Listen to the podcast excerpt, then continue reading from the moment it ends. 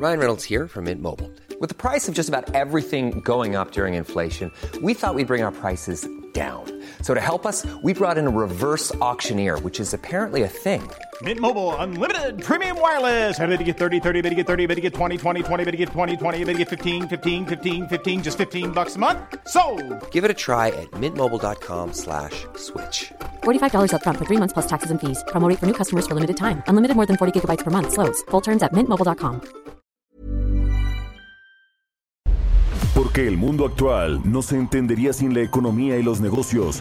Acompaña a Mario Maldonado, el columnista de negocios más joven y objetivo del periodismo financiero, en su programa Bitácora de Negocios.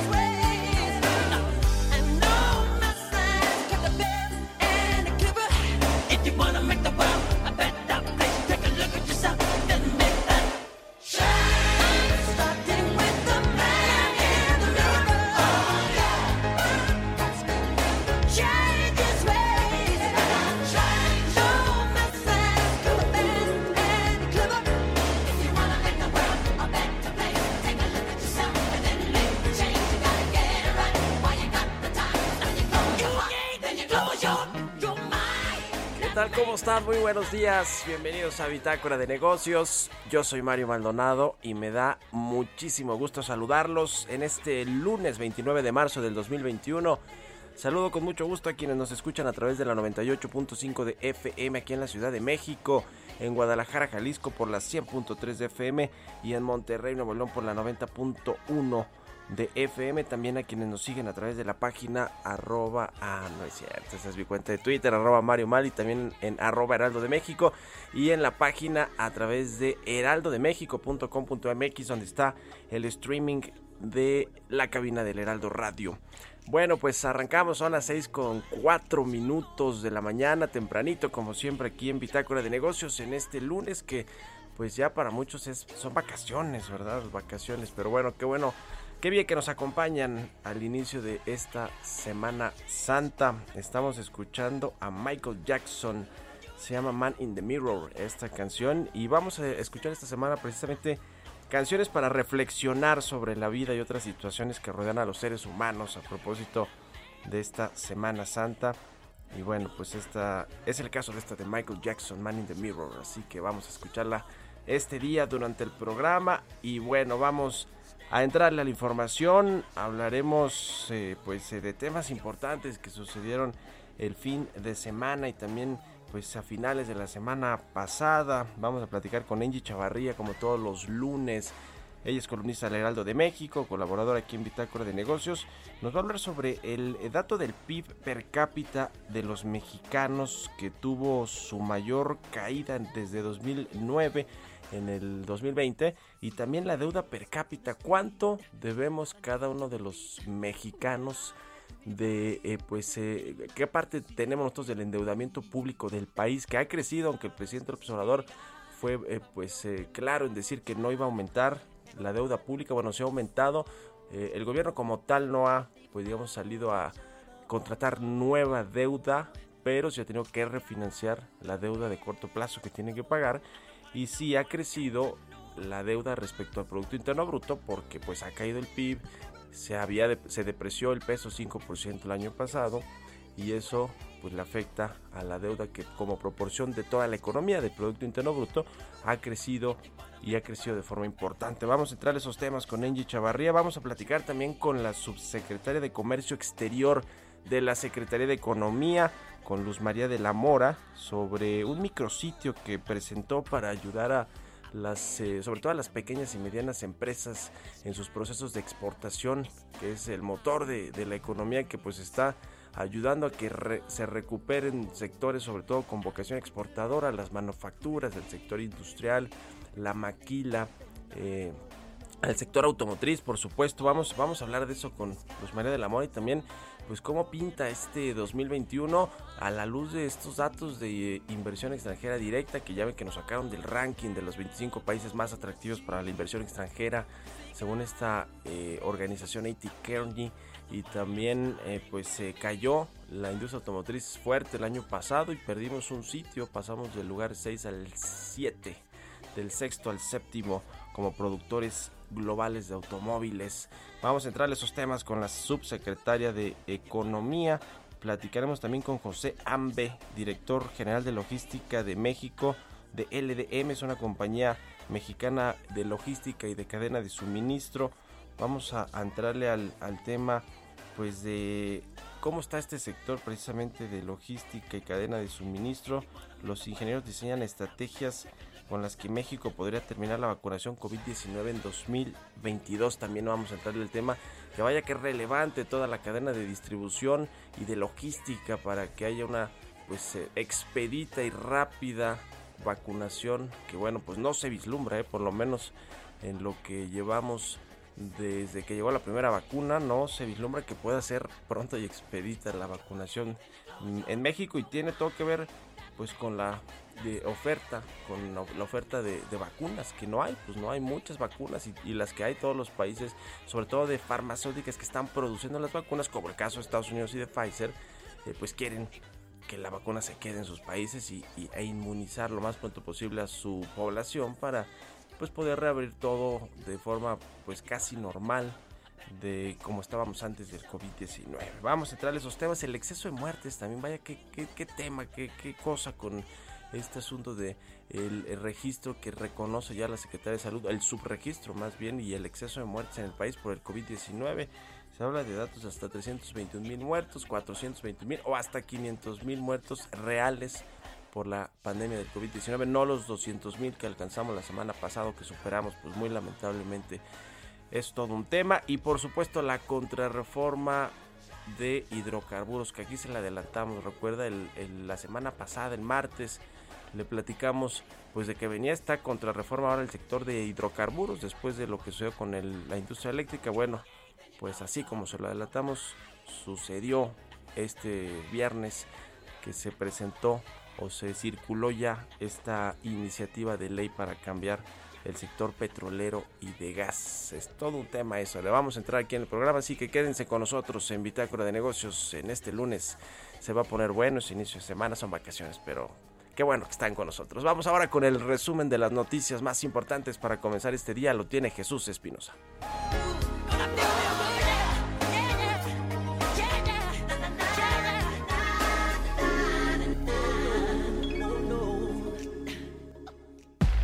El resumen.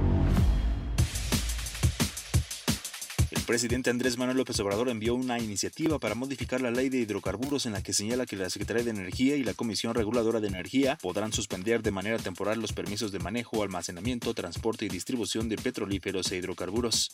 Manuel Bartlett, titular de la Comisión Federal de Electricidad, afirmó que recientemente los jueces votaron contra la garantía de la estabilidad en la red eléctrica. Agregó que los jueces no consideran el riesgo que representa la intermitencia en el servicio. Este es un, un tema mundial, se sabe aquí los jueces no se han dado cuenta de que eh, la red tiene que mantener un equilibrio y una confiabilidad, porque si se meten esta intermitencia y todos estos permisos ¿verdad? que han dado de manera irresponsable, ponen en peligro, ponen en peligro a todos los mexicanos porque la red es la que nos lleva la electricidad a los domicilios, a las empresas, a todo el país. Luego de que la Fiscalía General de la República solicitara a un juez federal imponerle 21 años de prisión, Rosario Robles se declaró inocente ante un juez federal del desvío de más de 5 mil millones de pesos en el caso conocido como la estafa maestra. José de Luna Martínez, titular de la Unidad de Crédito Público de la Secretaría de Hacienda, señaló que la crisis económica provocada por la pandemia de COVID-19 llevó a la deuda pública a crecer casi 50%. Indicó que cada uno de los mexicanos tiene una deuda de 95.900 pesos, que en total significa que hay un adeudo de 12.85 billones de pesos. La Secretaría de Hacienda y Crédito Público informó que para proyectos de infraestructura, en el presente sexenio se duplicará la inversión tanto pública como privada respecto al Producto Interno Bruto para que hacia 2024 sume un total de 2.7 billones de pesos. En una apuesta por mantener el crecimiento de su negocio en el país, Banco Santander anunció su intención de lanzar una oferta para comprar el 8.3% de las acciones minoritarias que le restan para tomar el control de su filial en México. Bitácora de negocios en El Heraldo Radio. El editorial.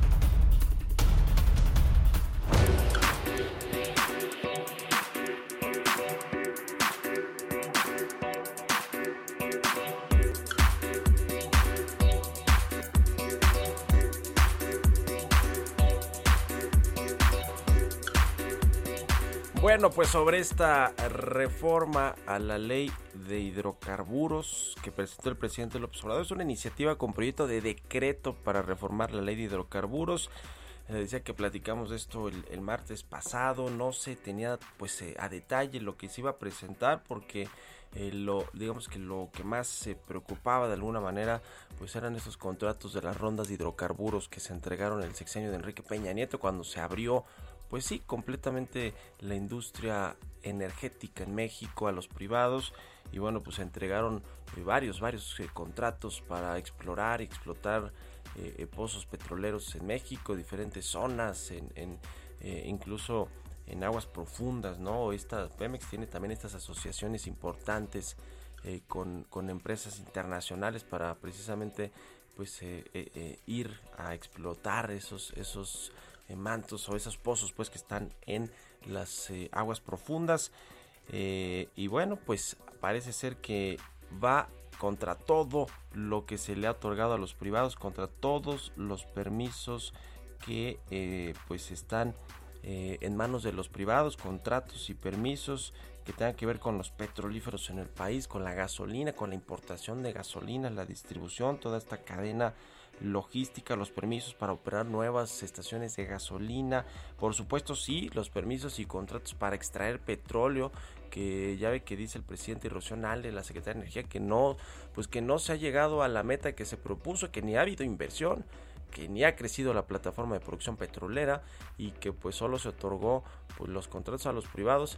Eh, ahora sí que perjudicando a la nación, al Estado y a petróleos mexicanos, lo cual pues no es cierto. La verdad es que no es fácil sacar petróleo, encontrarlo y luego sacarlo, producirlo y más cuando pues tienes esta incertidumbre que llega un nuevo gobierno que quiere cambiar las reglas en prácticamente todo, que dice que va a hacer una contrarreforma al sector energético como está sucediendo, pues ya muchos privados dicen, a ver, pues me voy a ir ahora sí que pian pianito, ¿no? Poco a poquito, porque no sé si hago todas las inversiones y luego pues resulta que me quieren expropiar, como esta ley, esta reforma a la ley de hidrocarburos, pues sí genera esta incertidumbre jurídica porque en algún momento se advierte que por asuntos de seguridad nacional las autoridades mexicanas, el gobierno, pues eventualmente puede asegurar o expropiar cualquier bien que esté en manos de inversionistas, cualquier contrato, revocar contratos o cancelarlos, es decir, es decir, es un salto al pasado, escribo yo en mi columna del Universal, y un salto al vacío, me parece, por parte del presidente López Obrador, que yo creo que, bueno, no lo sé, la verdad ya uno no sabe qué pensar con el presidente, pero yo creo que no está midiendo para nada el efecto negativo que van a generar estas reformas. A ver, yo sí creo que algunos contratos serán abusivos, sí, en el sector eléctrico sí, los eh, privados aprovecharon la coyuntura y sus relaciones con el poder eh, político, sí, y estos grandes empresarios se beneficiaron de todo esto, sí, pues que los entre a renegociar contratos y a ver todo, pero no que afecte, ahora sí que no paguen justos por pecadores y que y, y los y los y los y cuando digo esto no solo me refiero a los empresarios del, del sector energético, a toda la cadena, desde los pequeños, los proveedores, sino a todos los mexicanos, porque esta contrarreforma pues es contraproducente precisamente para los precios de los energéticos. El presidente asegura que va a caer el precio de la electricidad en las industrias, en las empresas, pues no, no va a caer ni en las ni en las industrias ni en los hogares, en los hogares por lo menos se va a mantener con el subsidio, pero en las empresas nos van a trasladar a los consumidores el costo adicional que nos cueste producir electricidad o que se la compren a la CFE más cara. Y lo mismo con las gasolinas, si ha habido gasolinazos en este sexenio, sobre todo en este año, en este 2021 y no ha bajado el, el, precio de los combustibles. Esa es la realidad. Por más que el presidente le eche la culpa a los del pasado, quiere hacer esas contrarreformas, pues no se ha cumplido lo que ha dicho el presidente y tiene que ver pues con que el Estado es ineficiente. Pemex es ineficiente, la CFE es ineficiente y tiene además pues a directores muy ineficientes por decirlo menos, sino ineptos, ¿no? Eh, Octavio Romero y Manuel Barlet. Pero bueno, es todo un tema, el presidente está decidido a sacar estas dos reformas antes de que, vengan las elecciones y que probablemente pues, se ponga en riesgo su mayoría en la Cámara de Diputados. ¿Ustedes qué opinan? Escríbanme a mi cuenta de Twitter, arroba Mario Mal y a la cuenta arroba Heraldo de México. Economía y mercados.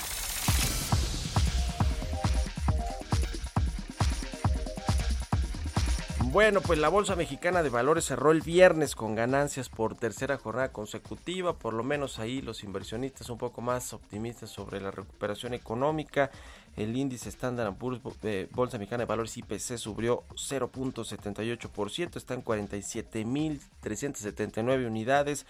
La otra bolsa, la Viva, la Bolsa Institucional de Valores también tuvo una ganancia el viernes de 0.74%. El FTSE Viva cerró en 970.24 puntos, mientras que en Estados Unidos el Dow Jones ganó 1.39%, el Standard Poor's 500 1.66% y el Nasdaq, donde cotizan las tecnológicas, ganó 1.24%. Fue pues un buen cierre de semana para los mercados bursátiles tanto en Estados Unidos como en México y, bueno pues ahí en Estados Unidos le hemos dicho este debate de si se va a sobrecalentar o no la economía con pues los multimillonarios estímulos económicos fiscales que ha propuesto y que se aprobaron ya en el Congreso, que ha propuesto Joe Biden y que se aprobaron en el Congreso de Estados Unidos, este 1.9 billones de dólares que se suman a los que ya hizo Trump, ¿no? Hizo un, un par eh, más y, bueno, pues eh, dice ahora Joe Biden que va a, eh, pues a hacer que la economía siga creciendo, siga pues calentándose, la verdad, con un programa de infraestructura también importante allá en los Estados Unidos. Vamos a ver qué sucede con esto y cómo le pega a México, sobre todo en el tema de la, de la inflación. Eh, y al tipo de cambio sobre todo también vamos, vamos a, ver qué sucede eh, por otro lado eh, Gap y OMA estos grupos aeroportuarios van por 8 mil millones de pesos a la bolsa eh, Gap digo OMA OMA que es de Regiomontanos que tiene su base en Monterrey va a sustituir deuda y Gap que es el de el grupo aeroportuario del Pacífico que administra Tijuana por ejemplo este aeropuerto importantísimo. También va a ir a levantar deuda. Eh, estos operadores, le decía, 8 mil millones de pesos buscan levantar entre deuda de corto plazo en la Bolsa Mexicana de Valores para refinanciar pasivos y fondear también su plan maestro de desarrollo. Así hay que estar atentos a esas dos colocaciones de deuda. Y Santander va por toda su filial en México. El Banco Santander, Santander México comenzó a cotizar en la Bolsa Mexicana de Valores este 20, el 20, perdón, el 29 de septiembre de 2012 y ahora retomó sus planes el Banco Español, la matriz española, para comprar todas las acciones que no posee su filial mexicana con el objetivo de cancelar su listado tanto en la Bolsa Mexicana de Valores como en el New York Stock Exchange, es decir, en la Bolsa de Nueva York. Así que, pues, ¿qué estarán viendo, no? Los españoles que dicen, no, no, a ver, mejor yo me quedo todas las acciones en fin, digo, también es un parte, un, un, tema estratégico. Hasta aquí la información financiera, los mercados, son las 6.20 en puntito. Vamos con Angie Chavarría. Expreso Financiero. Como todos los lunes, es momento de ir al Expreso Financiero con Angie Chavarría, columnista del Heraldo de México. ¿Cómo te va, querida Angie? Muy buenos días. Hola Mario, muy buenos días, muy buenos días a todos y arranque de semana pues vamos a platicar en este expreso financiero, pues cómo ha sufrido o se ha deteriorado el Producto Interno Bruto o lo que producimos en todo un año, pues bueno, a raíz de la pandemia y también pues bueno de la falta de política pública que pues no hemos hecho la tarea que no hemos hecho pues para poder incrementar los recursos que se generan en un año y poder tener un mayor crecimiento pues para obras, para la mejorar la calidad de la vida, etcétera, ¿no? Fíjate, Mario, que el PIB por habitante en México en 2020 eh, fue de 134.785 pesos, según datos del INEGI. Básicamente estaríamos produciendo unos 11.240 pesos mensuales. Esta cifra significa una caída de 8.4% menos en términos reales respecto a 2019, pero es la segunda baja anual consecutiva.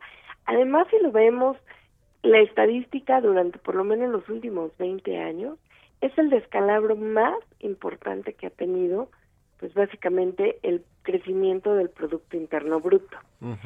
¿Cuánto estamos creciendo? O sea, el PIB per cápita es un promedio del total del PIB nacional dividido entre el volumen de la población, para entenderlo así. Sí. Es una referencia eh, sobre la riqueza que tendría cada mexicano. Pues bueno, ahí sí lo vemos, si estamos produciendo 11.240 pesos, es realmente muy poco, considerando que el promedio de las familias son eh, está hecha por integrantes de cuatro personas. Pues ahí nos damos cuenta que el nivel de la riqueza de los mexicanos cayó severamente y que pues bueno, difícilmente, ya lo hemos platicado en otras ocasiones, Mario, pues les está costando mucho lograr a esta línea de bienestar, pues para poder cumplir con su vestido, con sus, eh, pues lo que necesites, como tu renta, eh, poder cumplir con, eh, pues acceso a la educación, una buena educación, ¿no? Así están las cosas, Mario.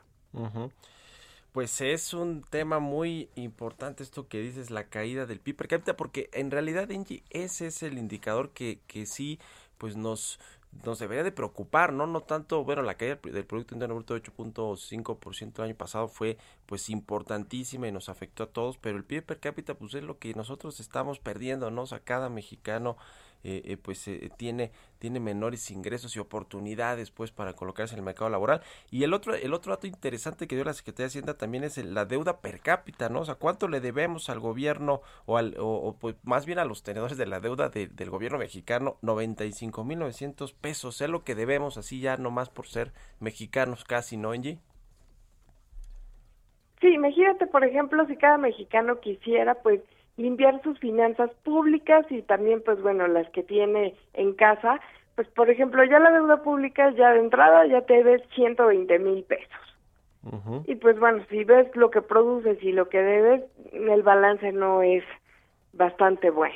No, no, pa- para nada, más bien el balance, pues es muy malo. Digo, estos datos además los dio eh, eh, a conocer ahí la Secretaría de Hacienda, digo, tampoco es tan difícil sacarlos, obtenerlos, pues, pero pues fue el propio el secretario de Hacienda, creo que Arturo Herrera, o el subsecretario Gabriel Llorio, quienes pues dijeron, a ver, la verdad es que cada mexicano debe 95.900 pesos de deuda pública per cápita, es decir, eh, así como tenemos el ingreso por habitante, el PIB per cápita, pues también tenemos la deuda per cápita que aumentó, ya yo decía, aumentó también en este, eh, en el 2020, a, a, pues a Pues sí, lo que hoy nos toca, pues bueno, es eh, esperemos que haya mejores políticas públicas y pues que de alguna manera el crecimiento económico llegue. Pues sí. Gracias, Angie. ¿Cuáles son tus redes sociales? Por favor, síganme a través de Twitter, arroba enge.chavarría o a través de Instagram, arroba enge.chavarría y los estaré leyendo en tinta y papel a través de mi columna todos los martes en el Heraldo de México. Muy bien, y aquí los lunes con el Expreso Financiero. Gracias, Angie. Muy buenos días. Vamos a hacer una pausa rapidísima. Ya regresamos aquí a Bitácora de Negocios.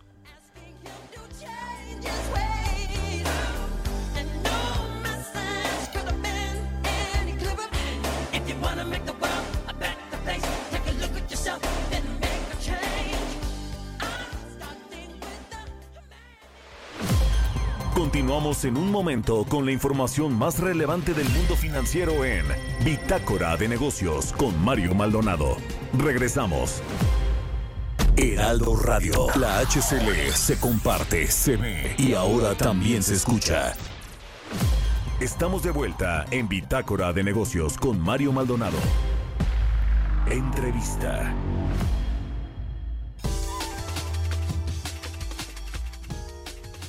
La Secretaría de Economía presentó el micrositio del Comité Nacional de Facilitación de Comercio, a través del cual los integrantes de la iniciativa privada podrán pues eh, de acuerdo a su experiencia, necesidades, subir opiniones o cambios que consideran necesarios para repuntar a México en el exterior. Este intercambio eh, que tiene México con diferentes países, por supuesto Estados Unidos, su principal socio comercial. El objetivo de este micrositio es que a través de la operación entre el gobierno y el sector privado crezca el desarrollo de negocios y la transparencia en las operaciones de comercio exterior. Vamos a platicar con la subsecretaria de Comercio Exterior de la Secretaría de Economía, con Luz María de la Mora, que me da mucho gusto saludar. Gracias, eh, secretaria, por tomar la entrevista. Me da mucho gusto estar contigo y con tu auditorio. Estoy a tus órdenes. Platícanos más de este micrositio, para qué va a servir, cómo va a ser este vínculo entre empresarios, iniciativa privada y gobierno. Sí, claro que sí.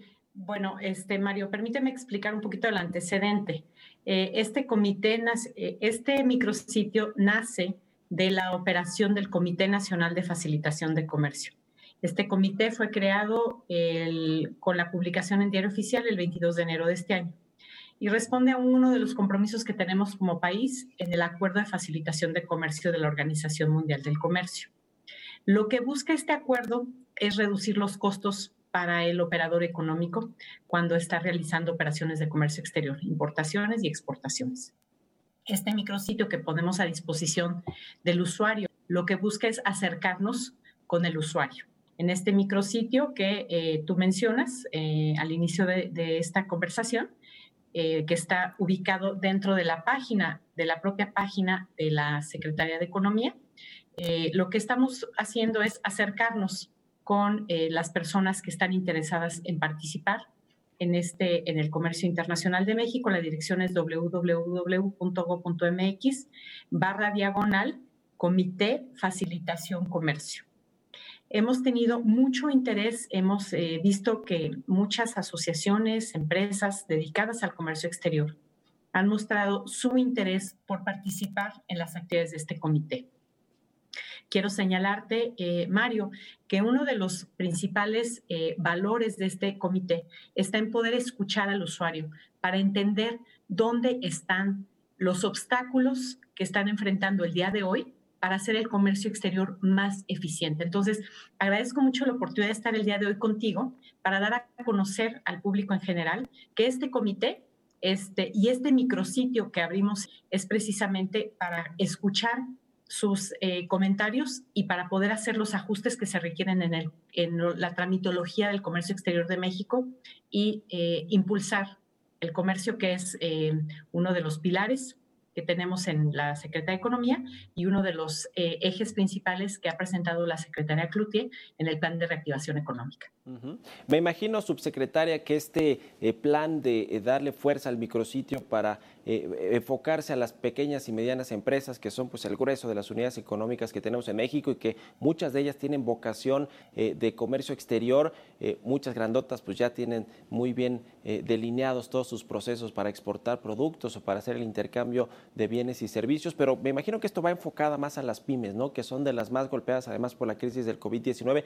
¿Cuántas empresas están esperando que pues accedan a este micrositio para dar opiniones, para intercambiar eh, eh, pues eh, información con la Secretaría de Economía y mejorar, por supuesto, el intercambio comercial y que aumenten las exportaciones? Sí, muchas gracias, Mario. Mira, eh, te comento rápidamente. Nuestro interés es efectivamente democratizar el comercio exterior de México y una herramienta es este micrositio. El día de hoy, eh, desafortunadamente, todavía tenemos eh, pocas empresas pequeñas y medianas que participan en el comercio exterior de México. La parte positiva es que hay una gran área de oportunidad. El día de hoy te comentaría que solamente el 5% eh, de las exportaciones que se realizan, las, en términos de valor, eh, las realizan pequeñas y medianas empresas. Entonces, ¿esto qué quiere decir? Que hay una gran ventana de oportunidad. Sin embargo, en algunas ocasiones, la razón por la que las empresas, sobre todo las pequeñas y medianas, no se animan a participar en el comercio exterior es por falta de información, falta de conocimiento o a veces incluso porque consideran que los trámites son muy complicados. Y nada más me gustaría darte un ejemplo. Para poder acceder a los beneficios eh, arancelarios que ofrecen nuestras redes de tratados de libre comercio, por ejemplo, en el TEMEC, las exportaciones a Estados Unidos y Canadá, un exportador necesita forzosamente presentar un certificado de origen. Entonces, ¿qué es lo que nosotros hemos hecho? Por una parte, eh, hemos facilitado la emisión de certificados en el TEMEC, por ejemplo, a través de la autocertificación. Sin embargo, es posible que algunos exportadores todavía incluso tengan dudas de cómo se llena ese certificado de origen. Entonces, tenemos eh, el acceso para que las empresas puedan eh, tener información específica para resolver sus dudas o también a través de este micrositio de facilitación comercial nos pueden hacer ver que en el momento en que están haciendo una transacción están enfrentando un reto o están enfrentando un problema. Y este micrositio es precisamente para resolverle un problema a una empresa, pero que al final del día ese problema lo pueden estar enfrentando muchísimas más.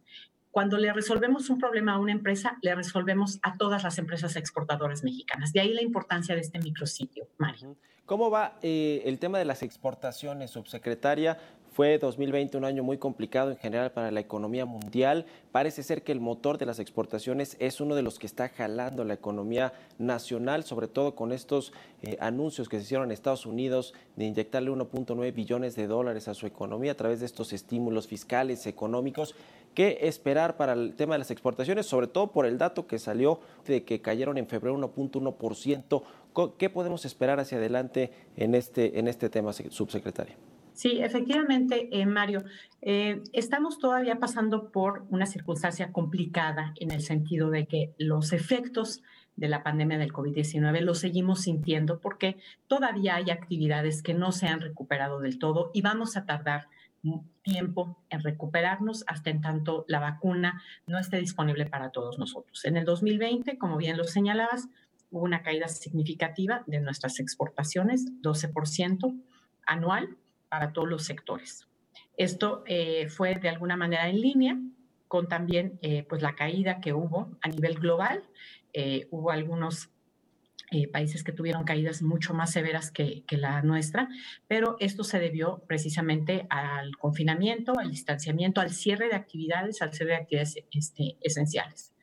Estamos viendo que hay, una, hay un repunte gradual de actividades. Sin embargo, todavía en la región de América del Norte vemos que hay eh, cierre de actividades, por ejemplo, los cruces en la frontera eh, solamente están dados para actividades esenciales, eh, entre muchas otras actividades eh, relacionadas con, sobre todo, el sector servicios, pero también vemos, como tú sabes, Mario, que ha habido una interrupción de algunos insumos que vienen de, de Asia, en particular semiconductores, por ejemplo, que han afectado a la operación de cadenas de proveeduría. ¿Qué tiene que ver esto con la pandemia del COVID-19? Que la pandemia del COVID-19 replanteó la demanda de este tipo de productos por diferentes industrias y al mismo tiempo también eh, pues hizo que algunas de las cadenas de proveeduría que están localizadas en regiones eh, pues lejanas em, no tuvieran la em, eficiencia que se requería para mantener estas cadenas en operación.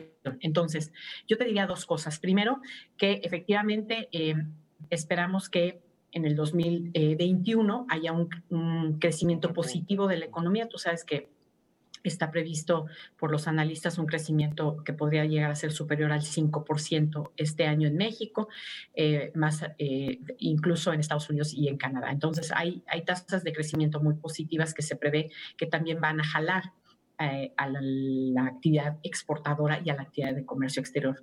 Nosotros esperamos que el comercio exterior de México tenga un crecimiento superior al crecimiento de la tasa de la economía mexicana este año y eh, pues esto también estará determinado, Mario, sin duda alguna, por la eh, reactivación de la economía en la medida en que eh, pues todos tengamos acceso a la vacuna en América del Norte. Finalmente, sub subsecretaria, quiero preguntarle sobre dos temas que creo que pues le están preocupando a los inversionistas, a los empresarios. Son dos informaciones que salieron esta semana. Uno, eh, por do, dos años consecutivos estamos fuera de los 25 países de como más atractivos para la inversión extranjera directa, según este ranking que hace la consultora IT Kearney. Y por el otro lado, según una asociación internacional de productores de vehículos, pasamos del lugar 6 al 7 como productor mundial uh -huh. de vehículos. ¿Qué significa esto, pues, para el tema de la economía mexicana y para el tema de, de, de la vocación que tenemos de comercio exterior? Uh -huh. Sí, gracias por, por, tu pregunta, Mario, y gracias por la oportunidad también de comentar. Sí, efectivamente, este, los datos que señala sobre inversión extranjera y sobre producción de automóviles, pues nos invita a seguir trabajando eh, dentro de la Secretaría de Economía con más ahínco y con más fuerza para eh, pues que México siga siendo visto como un lugar atractivo a la inversión. Sabemos que sí lo es. Eh, México sigue recibiendo em, flujos de inversión extranjera directa, México sigue siendo considerado un sitio importante para la producción de una diversidad de productos de la manufactura, diferentes servicios, también el sector agropecuario, ¿no? Y obviamente hay muchos otros países que también lo son. Entonces nosotros estamos en una competencia global por la atracción de inversión y en la Secretaría de Economía estamos trabajando para eh, que México siga siendo un país atractivo. Y te diría, incluso me permito eh, complementar esto con lo que hicimos el anuncio del Comité Nacional de Facilitación del Comercio. Sabemos que es una forma que va a ayudar a eh, seguir manteniendo a México como un lugar atractivo a la inversión. En lo que se refiere a la producción de vehículos, sí, efectivamente eh, hubo una caída importante como resultado de la pandemia del COVID-19, no solamente por el cierre de actividades, el confinamiento, sino también por la falta de insumos que vienen de eh, diferentes regiones.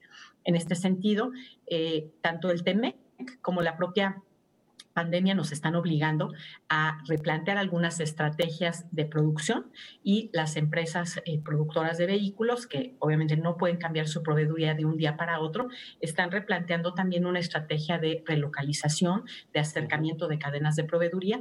Y creo que también lo que está haciendo la administración Biden en el sentido de eh, analizar cómo se están eh, configurando las cadenas de proveeduría en diferentes sectores, también va a ayudar a que México vuelva a tener el ímpetu que siempre ha tenido como un centro eh, mundial de producción de vehículos. De producción automotriz. Que así sea, que se recupere pronto este sector que es muy importante para la economía nacional, para la llegada de divisas, de inversión extranjera, el sector automotriz. Muchas gracias, como siempre, subsecretaria Luz María de la Mora, por haber tomado la entrevista. Al contrario, Mario, muchísimo gusto de saludarte a ti y a tu auditorio. Gracias. Igualmente.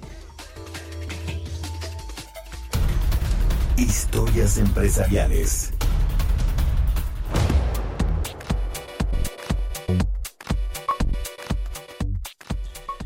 Bueno, pues primero fue Instagram y Facebook de Mark Zuckerberg, de esta pues eh, compañía que ya creó grande gigante de redes sociales, el cofundador de Facebook y ahora Google se prepara pues para competir con TikTok, con la, con la aplicación de videos cortos de TikTok, que bueno, pues está generando un revuelo completamente en, en las redes sociales. Todo mundo quiere estar en TikTok o está en TikTok y bueno, pues ahora Google quiere competir. Le vamos a escuchar esta pieza que preparó Giovanna Torres. Google, empresa establecida en 1988, valuada en 980 millones de dólares y dueña del principal buscador a nivel mundial, ha dado cuenta de la historia reciente del mundo. A más de un año de pandemia, reconoce el cambio vertiginoso y necesario de la tecnología en la búsqueda de mantenerse a la vanguardia. En respuesta a TikTok, valuada en 66 mil millones de euros y con más de 800 millones de usuarios en el mundo, Google lanzó Trade It su nueva apuesta para adaptar la empresa a la inmediatez y los videos cortos que caracterizan a la aplicación de origen chino. Trade Edit busca ser el hilo conductor de empresarios y profesionales y adaptar el teletrabajo a su plataforma, con videos cortos que dejarían de lado las videollamadas comúnmente supeditadas a diferentes usos horarios. De acuerdo con Google, el objetivo es hacer más sencillo el trabajo remoto con herramientas visuales, intuitivas y sencillas, microvideos que podrán unirse y ser enviados como un todo a través de un link por correo. La aplicación puede utilizarse en un smartphone, computador o tablet con un cambio fácil ante el modo de grabar pantalla y el uso común del dispositivo. Su descarga no es necesaria y es que se puede usar directamente desde Chrome. Trade Edit se encuentra disponible en México y otros países del orbe, a excepción de aquellos miembros de la Unión Europea, China, Corea del Norte, Cuba, Irán, Siria y Sudán, en los que aún no hay fecha de lanzamiento. Para Bitácora de Negocios, Giovanna Torres.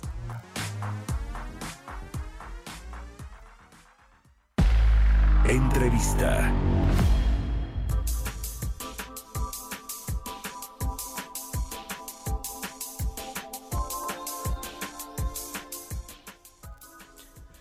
Bien, vamos a platicar con José Ambe, él es director general de logística de México de LDM, una compañía mexicana especializada precisamente en logística y cadena de suministro. ¿Cómo estás, José? Muy buenos días. ¿Qué tal, Mario? Qué gusto saludarte. Muy buenos días. Igualmente. Oye, platícanos eh, de, de entrada un poquito más de LDM y también de cómo está este sector de logística y cadena de suministro en México, cómo le fue en 2020, cómo está arrancando el 2021. Pues mira, Mario, pues en, en plena recuperación, eh, pues la logística siempre ha sido pues un sector que está totalmente alineado a la situación económica del país. Y pues bueno, con la caída, con toda la situación, la crisis que vivimos el año pasado, pues toda eh, los, la infraestructura logística del país, todos los servicios logísticos estuvieron detenidos, tuvieron una caída y pues ahora se nota una franca recuperación, se nota que empieza otra vez el movimiento de las mercancías y esperamos en los próximos meses pues eh, que no venga una, una tercera ola y pues poder recuperar todo lo que tiene que ver con transporte terrestre, transporte ferroviario, transporte marítimo, transporte aéreo y pues ojalá que, que tengamos la posibilidad de salir adelante, Mario. El tema de las exportaciones, que pues es el, el- el rubro pues de la economía que más se está recuperando más rápidamente. Eh, esto, esto está pues jalando también a toda esta cadena de logística, distribución y cadena de suministro en México o, es, está muy focalizado en ciertas zonas del país, en ciertas industrias. Pues mira, Mario, de- dependemos mucho de la recuperación económica que se prevea en los Estados Unidos. Eh, afortunadamente estamos viendo algunos datos que eh, se estima una recuperación aproximada entre el 6 y el 7% eh, de la economía estadounidense para el 2021 y pues eso definitivamente jala al país, jala a México. Y pues definitivamente el sector logístico es un sector que participa directamente en, en esta exporta en este sector de exportaciones así que pues si se, se da ese cumplimiento si realmente los Estados Unidos alcanzan a, crecer el 7% eh, pues definitivamente esto pues nos ayuda a todos los que estamos en el sector logístico y nos ayuda a que pues todo lo que es eh, la manufactura, el transporte de mercancías hacia hacia los Estados Unidos tenga una franca recuperación.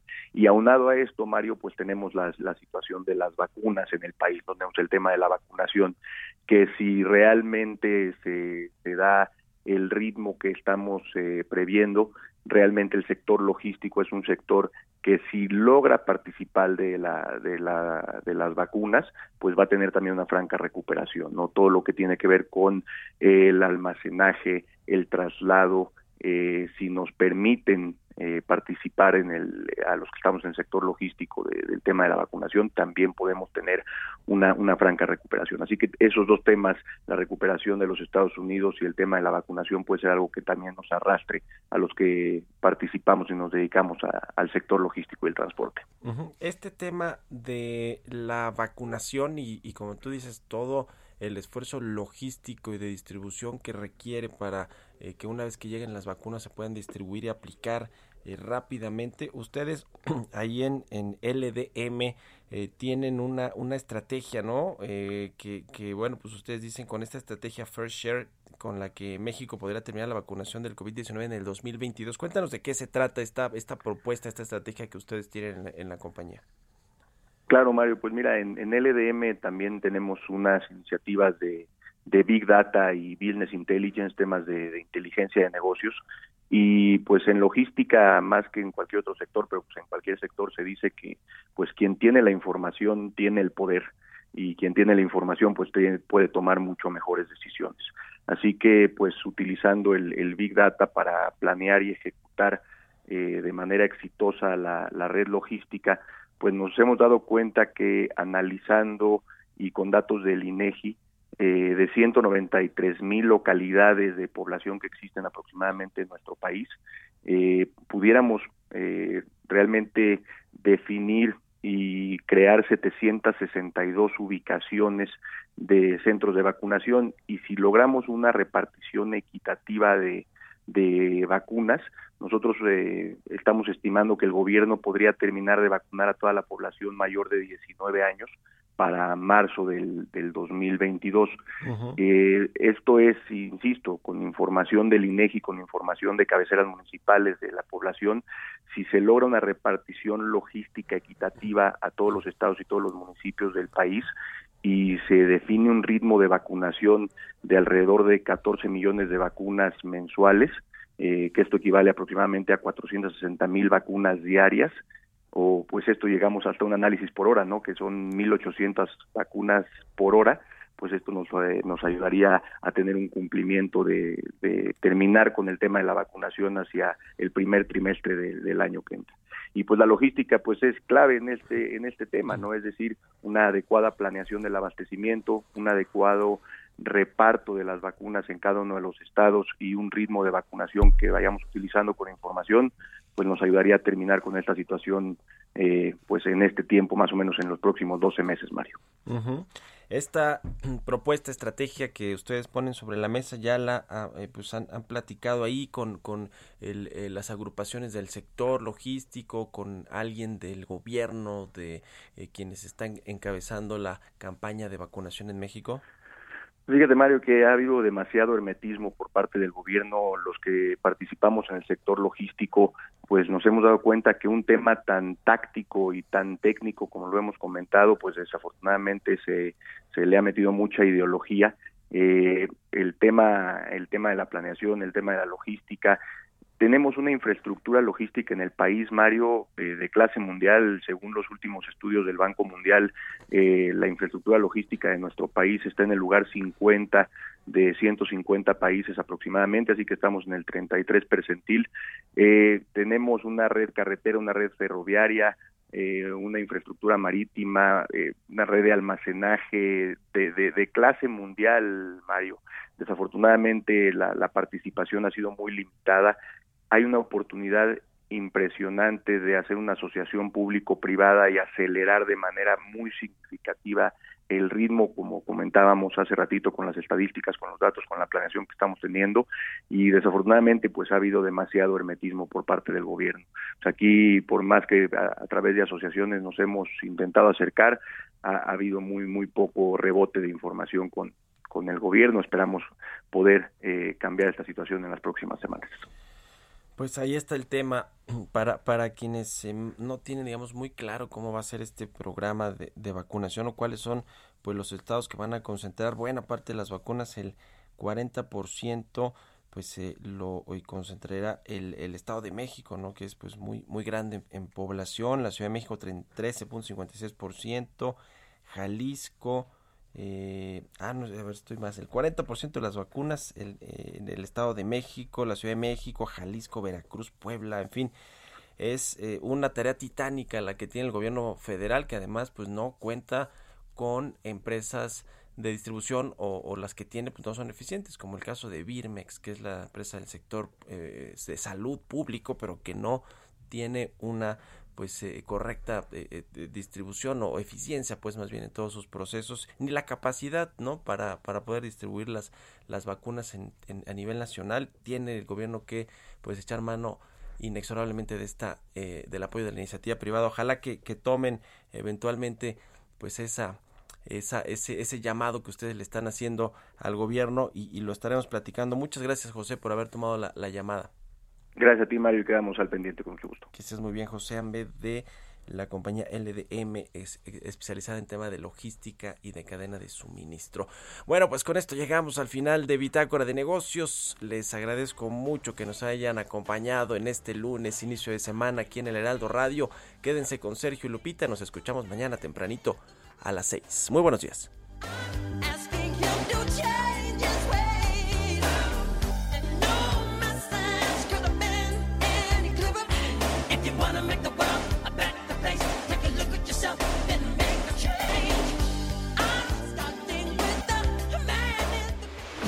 Esto fue Bitácora de Negocios con Mario Maldonado, donde la H suena y ahora también se escucha. Una estación de Heraldo Media Group. Mom deserves the best, and there's no better place to shop for Mother's Day than Whole Foods Market. They're your destination for unbeatable savings, from premium gifts to show-stopping flowers and irresistible desserts. Start by saving 33% with Prime on all body care and candles. Then get a 15-stem bunch of tulips for just $9.99 each with Prime. Round out mom's menu with festive rosé, irresistible berry chantilly cake, and more special treats. Come celebrate Mother's Day at Whole Foods Market.